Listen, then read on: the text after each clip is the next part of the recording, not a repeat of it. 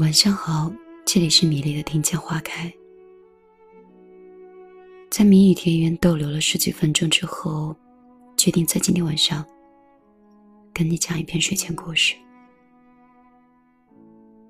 如果你喜欢我，可以通过你的手机的微信，直接搜索幺幺幺九六二三九五八来找到我。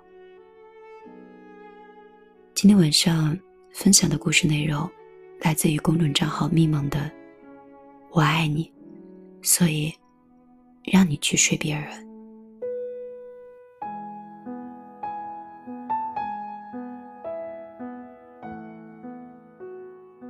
周明常常会想起自己还是一个化妆师的时候，整天就跟着剧组东奔西跑，给演员做造型、补妆，偶尔得空，就会找个地方随便打个盹儿。有时候实在太困了，就连吃饭也顾不上。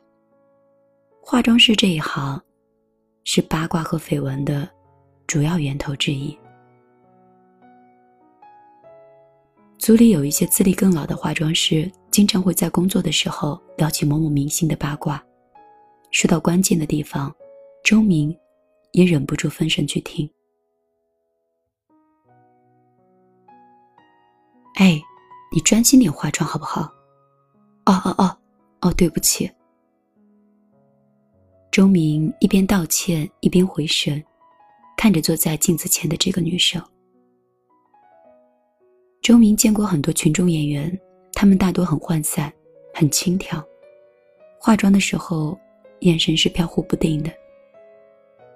只有眼前这个女生，她非常专注的看着镜子里的自己的样子，好像。他才是承担全组最重要的任务的那个演员。周明下意识的给他画的仔细了一点。后来，周明时常有机会就给赵丽化妆。化妆的时候，赵丽常常是靠在椅子上打盹儿。他相信周明是可以画出自己最好的状态。拍摄快要结束的时候，副导演把赵丽叫到了一边。副导演说：“你今天演的不错，尤其是今天的妆，和你的角色很搭。”赵丽有一些受宠若惊，不停的说谢谢。副导演摆摆手说：“我正在筹备下一部戏，缺一个女二号，不知道你有没有兴趣要跟我聊一聊？有的话，你可以找我详谈。”赵丽不语。似乎，副导演又想起了什么，临走的时候补了这么一句：“他说，如果你来的话，记得化上今天戏里的妆。”周明漫不经心的问赵丽：“怎么，考虑考虑？”赵丽看着周明：“你希望我考虑吗？”周明避开了赵丽的视线。你不是一直等这么个机会吗？你要是以后成了大明星，我就有机会跟别人吹牛了。嘿，哥们儿，我可是也给一线明星化过妆的。赵丽定定的看着周明的眼睛，周明把眼睛移开了。赵丽说：“那你帮我化妆吧。”我今晚去跟他谈。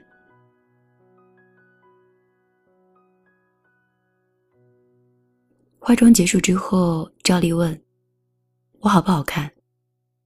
周明说：“好看。”赵丽说：“有多好看？”周明说：“比女主角好看多了。”赵丽看着镜子里的自己，满意的笑了。周明发誓。自己这辈子都没有给别人化过这么难看的妆，眼睛不是眼睛，鼻子不是鼻子。赵丽转身，一手揽过周明的脖子，吻了上去。他们两个就在一起了。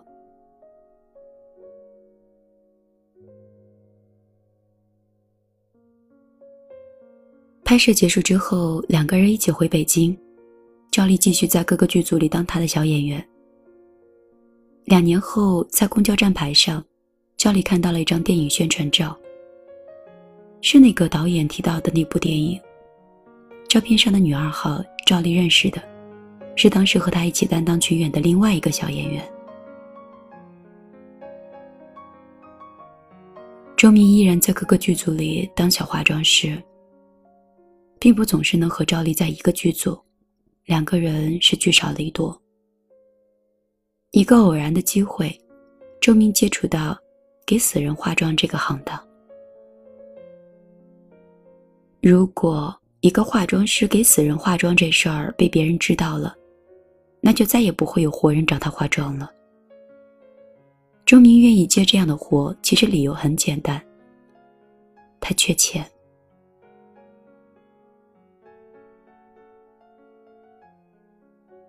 他已经三个月没有接到任何工作了。自从上一次在片场，他和一个化妆时抽烟的小演员是大打出手。周明想和赵丽结婚了，他算了算积蓄，离一套一居室的房子，首付还差了不少呢。所以，当有人找他请他为死人化妆的时候，他基本没怎么挣扎就答应了。只是他再三叮嘱。千万不要把这个事儿泄露出去，否则周明在化妆师这一行就没有立足之地了。第一次给死人化妆的过程似乎是出乎意料的顺利，死的是一位老太太，前些天得了感冒，吃过晚饭早早上床休息，没想到这一觉睡下去，就再没有起来。画完最后一道工序的时候，周明突然觉得给死人化妆也没有想象中的那么难。从周明手里接过老太太的遗体，老太太的家人依次向周明道谢，周明一一还礼。整个过程没有人说话，堂里点的香一直飘出天外。你的这个钱是从哪来的？赵丽问周明。周明认真的看着赵丽说：“给死人化妆这样的。”赵丽说：“喜欢做这个吗？”周明说：“喜欢。”赵丽问：“为什么？”周明说：“轻松，自在。”给死人化妆能让我平静下来，脑子空空的，什么也不想。赵丽说：“哦，明白了。”周明又补充说：“而且给的钱也不少啊。”赵丽看着周明，欲言又止，最终只是低低的叹了一口气。赵丽说：“对不起啊，周明。”我还是接受不了。周明说：“没关系的。”赵丽起身走到门口，突然又折回来，坐到周明面前，对周明说：“对不起，我撒谎了。”周明不语。赵丽说。你记不记得两年前有一个副导演说要给我一次机会，我拒绝了。周明说记得。赵丽说，那天晚上同组的另外一个演员抓住了这个机会，而且他现在已经勉强算得上是二线明星了。周明还是不说话。赵丽说，有人给了我这个机会。你知道的，我已经不年轻了。周明抬手摸了摸赵丽的脸，周明说：“别哭了，不好看，擦擦眼睛，我给你化妆吧。”良久，赵丽问：“我好不好看？”周明说：“好看。”赵丽问：“有多好看？”周明说：“比女主角好看。”周明发誓：“那是他这辈子给别人化过的最好的一次妆。周明看着打开门往外走的赵丽，然后说：“一定要成功啊！”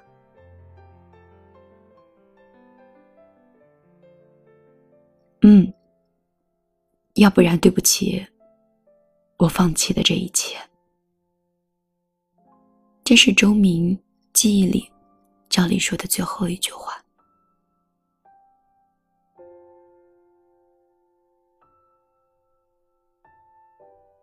赵丽离开后，周明失去了赚钱的理由，于是给死人化妆的工作便停了。他还是像以前一样，在剧组里跑跑腿，给资历深的前辈打打下手，老老实实的等待某一天，自己可以成为别人口中的前辈。这样的生活，直到周明又听到了赵丽的消息。对话是这样的：有人说：“嘿，你听说了吗？那个叫赵丽的姑娘。”听说了，可惜呀，没那命。你说，这本来演女二号都是板上钉钉的事儿了，谁知道中途杀出了个投资方，非要用他们的女演员。要我说啊。这事儿也没啥好抱怨的。他赵丽这底儿就干净吗？他怎么拿的这角色，大家一清二楚。要怪呀，就怪他后台不够硬呗。谁说的？你话这么说，但我就是替赵丽不值。你看他跟咱们说话的时候，那和和气气的，可从来没摆过谱。你再看那个谁，什么玩意儿？鼻孔里看人，真把自己当个人物了。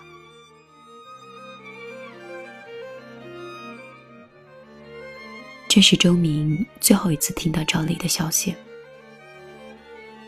赵丽此后的人生，跟周明再无半点瓜葛，而周明也不再给剧组当化妆师了。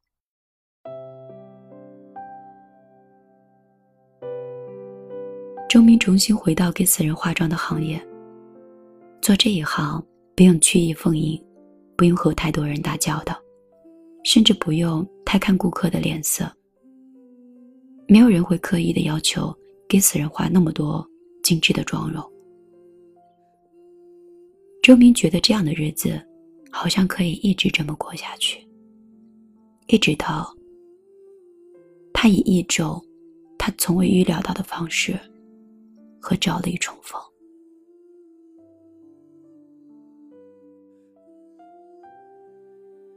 赵丽的家属送来赵丽的遗体的时候，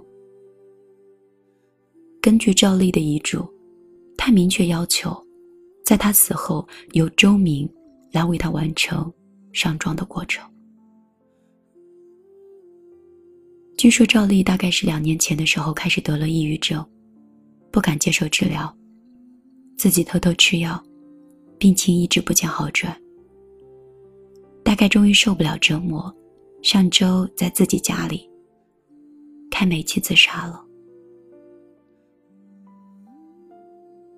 这是周明第一次忤逆客户的要求，他在赵丽的脸上画下了那个为他赢得机会的妆。他以为带着这样的妆转世，将来赵丽会比现在更漂亮。虽说红颜多薄命，周明。还是觉得漂亮的人命要好一些，但是赵丽的家属很不满意这样的安排，他们希望死人脸上的妆平静一点，安详一些，好像无论如何都准备好了去死的模样。可是周明心里想，根本就没有准备好啊。但是，赵丽的家属已经把遗体运走了。周明甚至还来不及见他最后一面。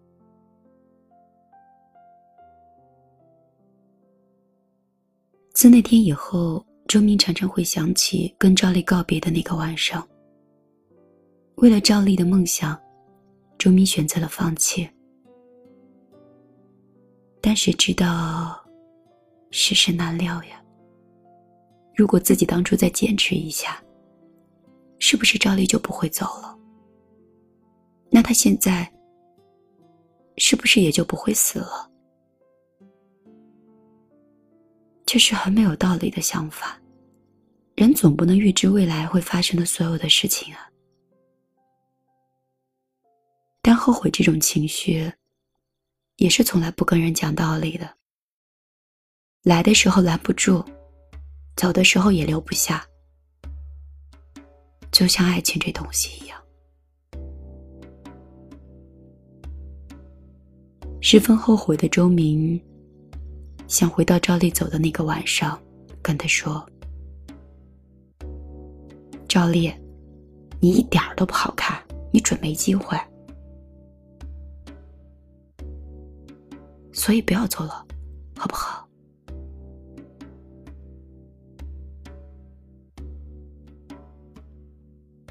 年轻的时候的爱情，总会遇到各种诱惑，总是容易经不起考验。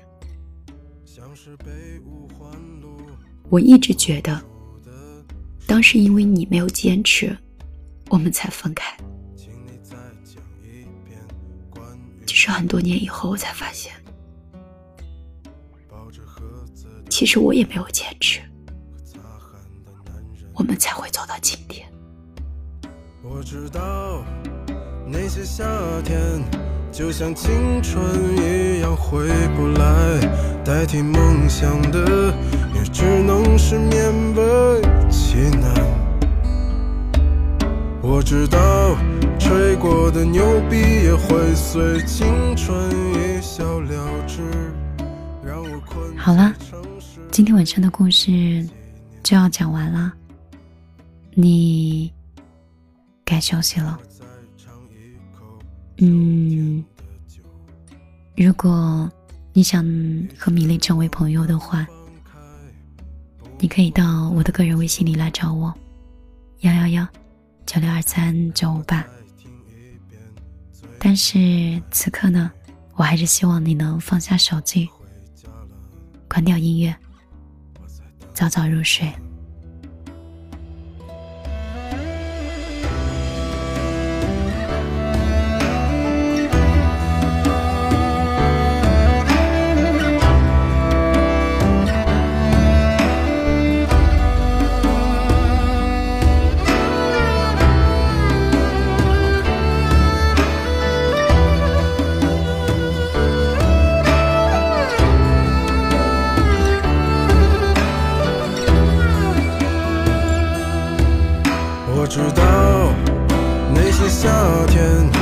像青春一样回不来，代替梦想的也只能是勉为其难。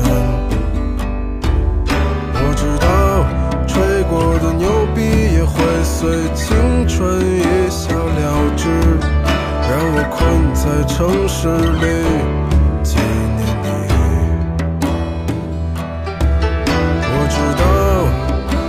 夏天就像你一样回不来，我也不会再对谁满怀期待。我知道这个世界每天都有太多遗憾，所以。